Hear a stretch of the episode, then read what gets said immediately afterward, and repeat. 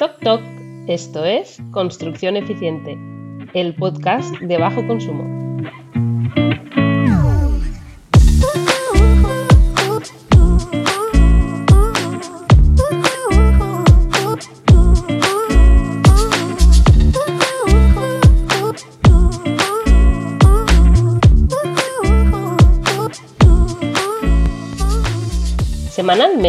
Compartiré opinión con profesionales influyentes del sector de la construcción.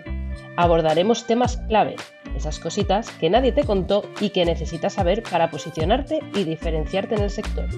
Hablamos de construcción de bajo consumo y de las nuevas exigencias.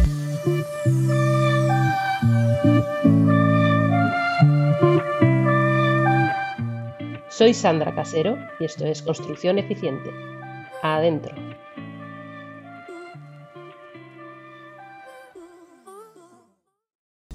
Gracias por venir. Este es el programa 1 de Construcción Eficiente y nos estrenamos con Javier Hurtado. Javier es una de esas personas que hacen que ocurran cosas y a la que yo personalmente estoy muy agradecida. ¿Qué tal, Javier?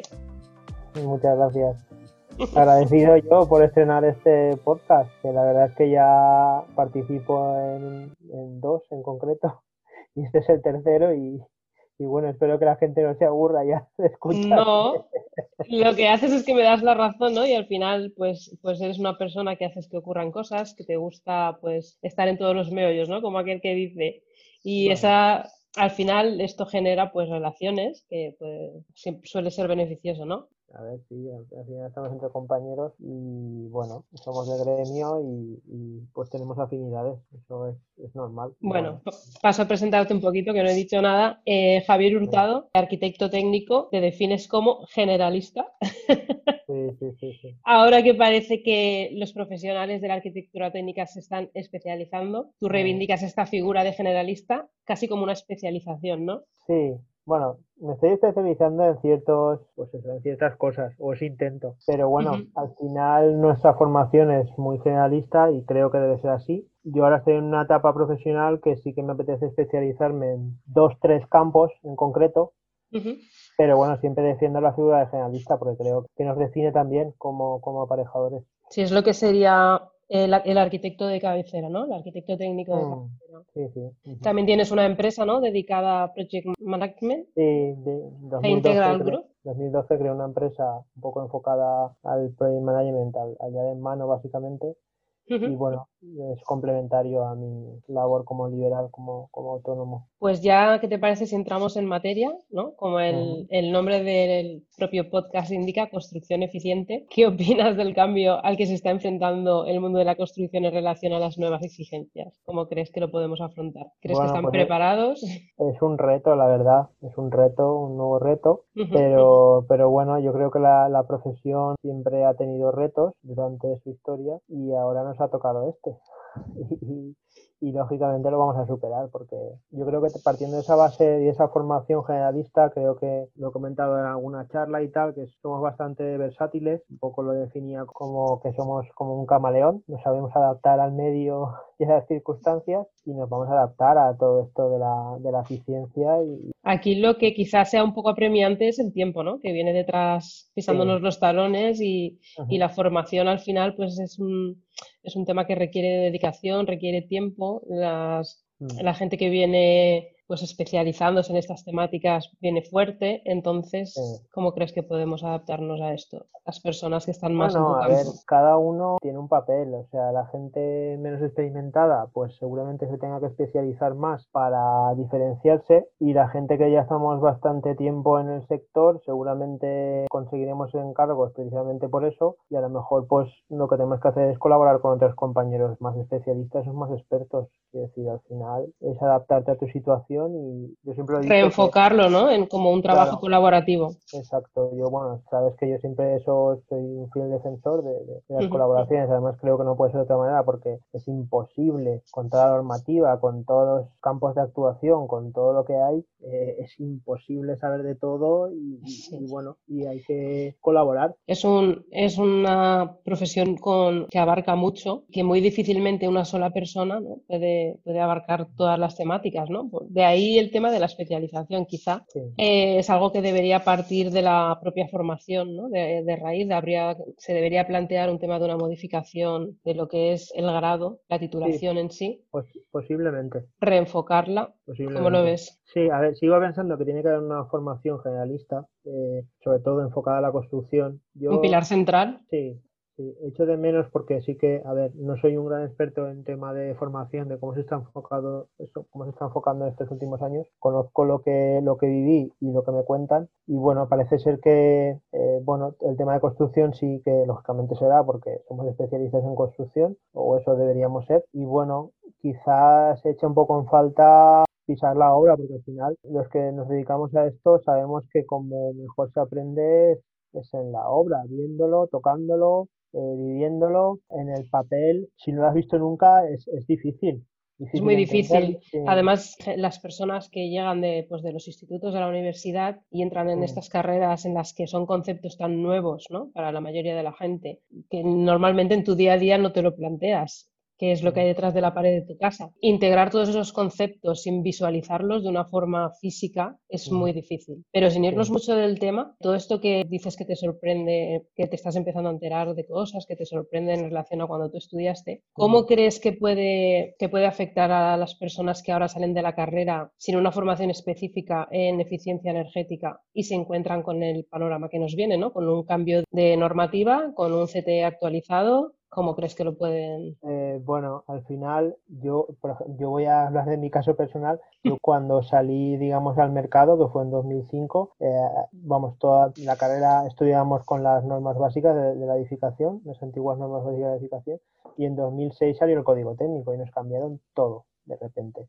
Y no solo eso, yo me dedicaba a hacer proyectos y me tuve que enfrentar a hacer proyectos nuevos con el código técnico cuando no había modelos, no había nada. Y bueno, pues al final te adaptas, esto es como todo, si te gusta tu profesión, pues, pues es cuestión de, informarte y de meterle ganas y, al final lo sacas. Sí, yo hay, a ver, el único problema que veo es la amplitud que ha adquirido lo que es la construcción, que hemos pasado de, pues lo que tú comentas, ¿no? De pasar de unas normas que eran de control más que una exigencia, de repente pasamos al código técnico, que ya es una, normativa exigida y regulada, y de repente aparece todo el tema informático con programas como el AutoCAD, que son una revolución, ¿no? Pasamos de AutoCAD, ¿cuál fue el primer? El R12 o no, recuerdo ni con cuál. Va, evolucionando todo, ya luego entra el tema de la infografía, luego entra el mundo BIM, Revit, claro, ya se van sumando, es como que ha ido creciendo de una forma tan exponencial que antes sí podías adaptarte a un cambio como es de normativa. Pero claro, ahora ya no es adaptarte a un cambio de normativa, es prácticamente adaptarte a un cambio de lo que es la titulación completa. Sí, a ver, por eso estamos diciendo que, quizá, el, digamos, la profesión eh, va, va enfocada a la especialización, porque al final te tienes que lanzar a uno de esos campos. O sea, si te lanzas al BIM, pues lo normal es que te especialices en BIM, porque es un mundo. Si te claro, pero, pero mm. Javier, yo aquí el problema lo veo en que tú, por ejemplo, acabas de estudiar, eres arquitecta o arquitecto técnico, ¿vale? Y ahora dices, vale, pues es que ahora para trabajar necesito seguir estudiando. porque con los recursos con los que salgo, no tengo recursos para, afrontar la realidad que ahora mismo me estoy encontrando. Sí, sí, es, así, decir, es así. Pero bueno, a ver, yo, yo es que quiero ser optimista. cuando salí, cuando salí también que decir, al final te tienes que adaptar. Y yo creo que si hay gente en esta situación que nos escucha, yo creo que al final tienen que decidirse por qué rama tirar porque hoy en día, pues como dices tú, hay mucha normativa, o sea, se ha complicado esto de una manera bestial. sobre todo que elijan lo que les guste. Si, les gusta la obra, pues lo normal es que empiecen con una empresa constructora, jefe de, jefe de producción. Si les gusta más la oficina técnica, pues por ejemplo el tema de la eficiencia energética es un tema que, que hoy en día, bueno, eh, está claro que es el futuro. O sea, la normativa y lo que se va a regular va a ir en torno a eso, en la, rehabilitación energética sobre todo. Sí, sería ser un poco de conciencia, ¿no? Sobre todo en estas personas que van a, elegir esta profesión. Si te gusta el BIM, pues es también un, campo bastante amplio y que, bueno, hay salida. A día de hoy hay bastante salida. Lo normal hoy en día sería especializarse en uno de esos de esas ramas. dentro de, digamos, esa variedad que tenemos en la profesión. Claro, lo que pasa es que toda esa formación al final es privada, porque oferta pública hay muy poca y no todo el mundo tiene acceso a esa formación privada. Ese es otro tema. Eso, daría para otro podcast. Tranquilo, tendremos tiempo. Esperemos que, que hayan muchos capítulos para poder continuar. Dejando ese tema a un lado, me gustaría saber qué es lo que te llevó a ti a, estudiar arquitectura técnica. Pues a ver, es curioso porque fue pura casualidad. Cuando acabé la selectividad elegí una variedad enorme porque realmente yo era de los que no sabía, no tenía claro qué quería estudiar. Y, digamos, me lancé a una variedad de carreras muy variadas y, me, tocó, me tocó aparejador y tuve la suerte de que me gustó. bueno, pues, al menos. Y bueno. no te tocó cambiar a mitad. Sí, sí, sí, me enganchó y bueno, y la verdad es que me fue bien. Vale, yo también entré, también entré por casualidad, tampoco fue una cosa vocacional.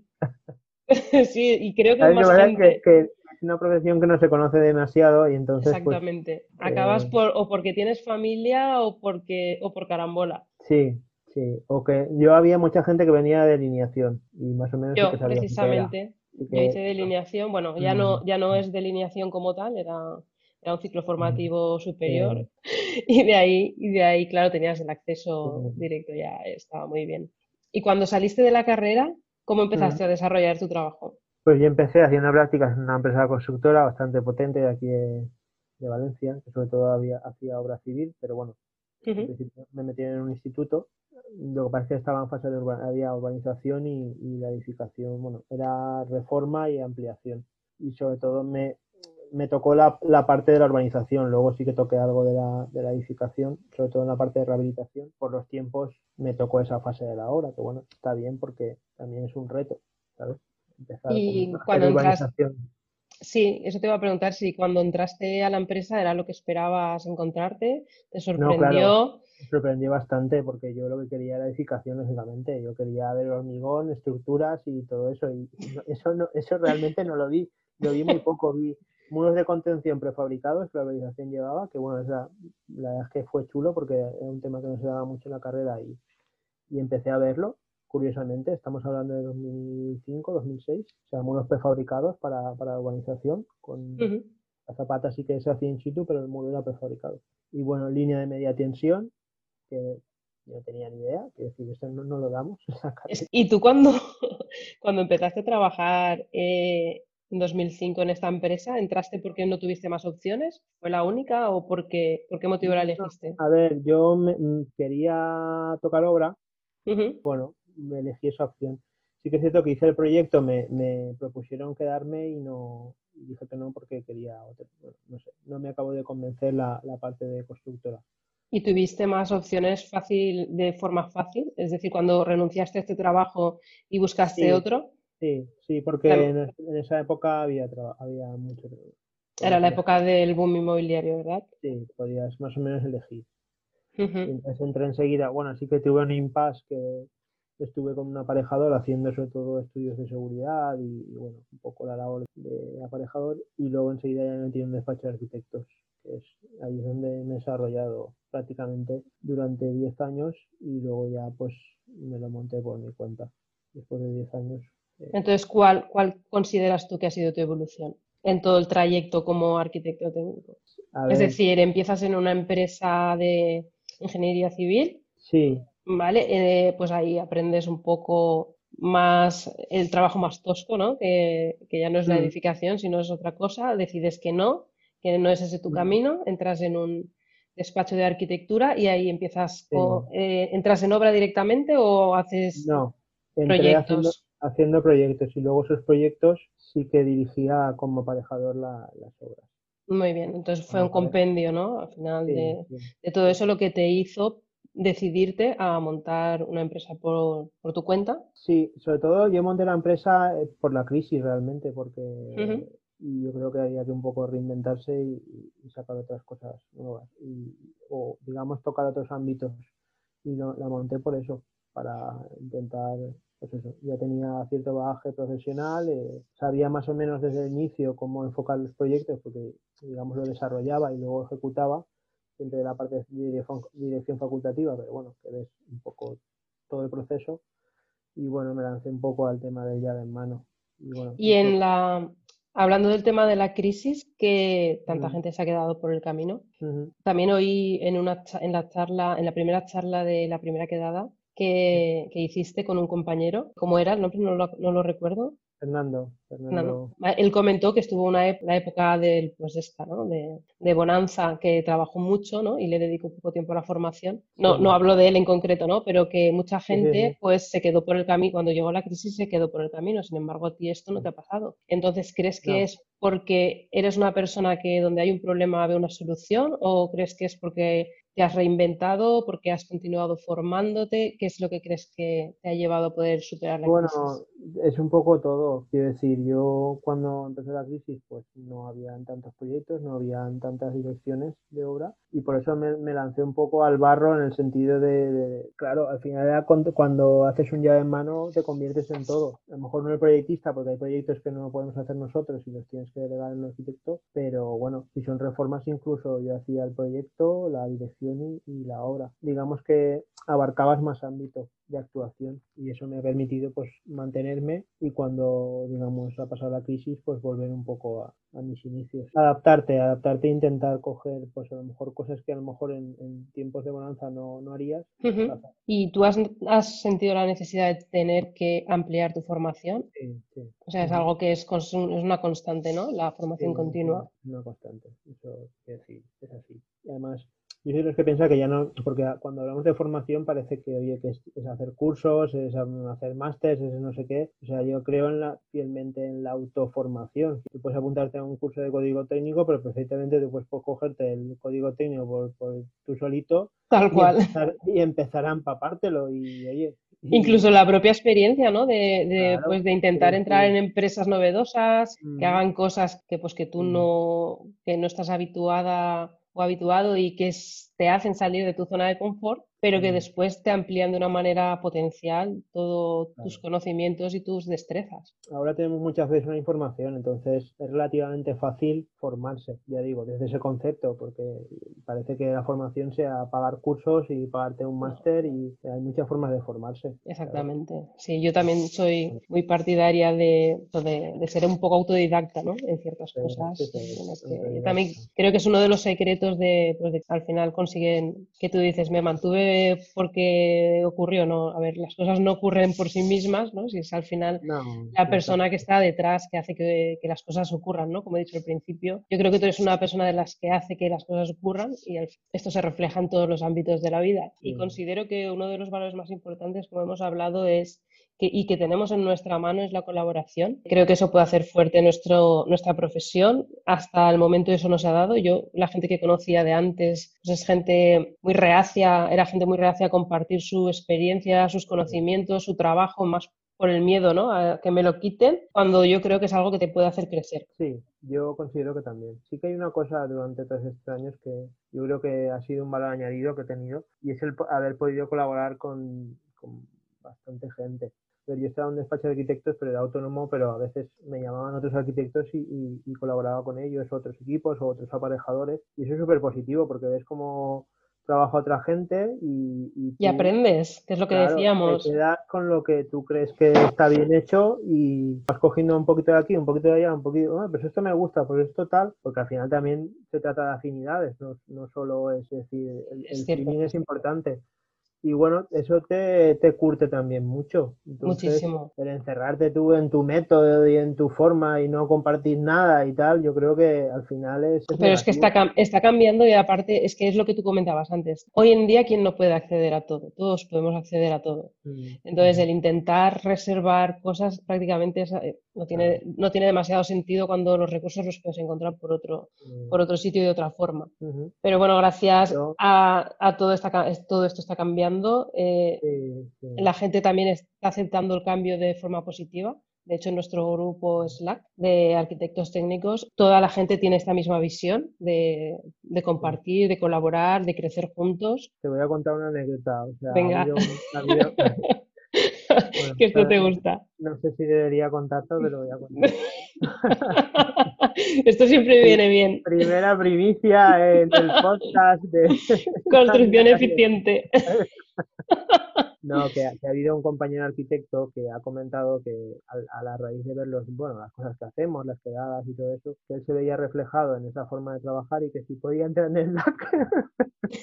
si podía entrar. Si podía entrar en el Slack de aparejador y yo, lo siento mucho, eres arquitecto, no puedes entrar. No te aceptamos.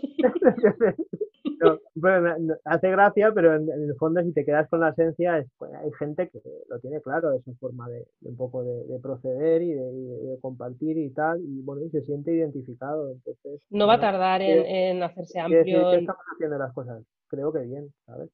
Sí, yo también es lo que es lo que pienso, porque es que se refleja en el comportamiento de la gente. Fíjate que ahora estamos en redes sociales, toda la información es pública, todo se comparte y no porque no quien más comparte pierde más, sino yo creo que es al contrario, que quien más comparte, quien más valor añade al final a, las cosas que comparte, más comunidad genera. Yo creo que también. A mí me está pasando un poco porque yo últimamente, a ver, yo hace unos años no, vamos, tenía Facebook porque lo tenía que tener y, compartía chorrada, como la que dice, como hemos hecho todos.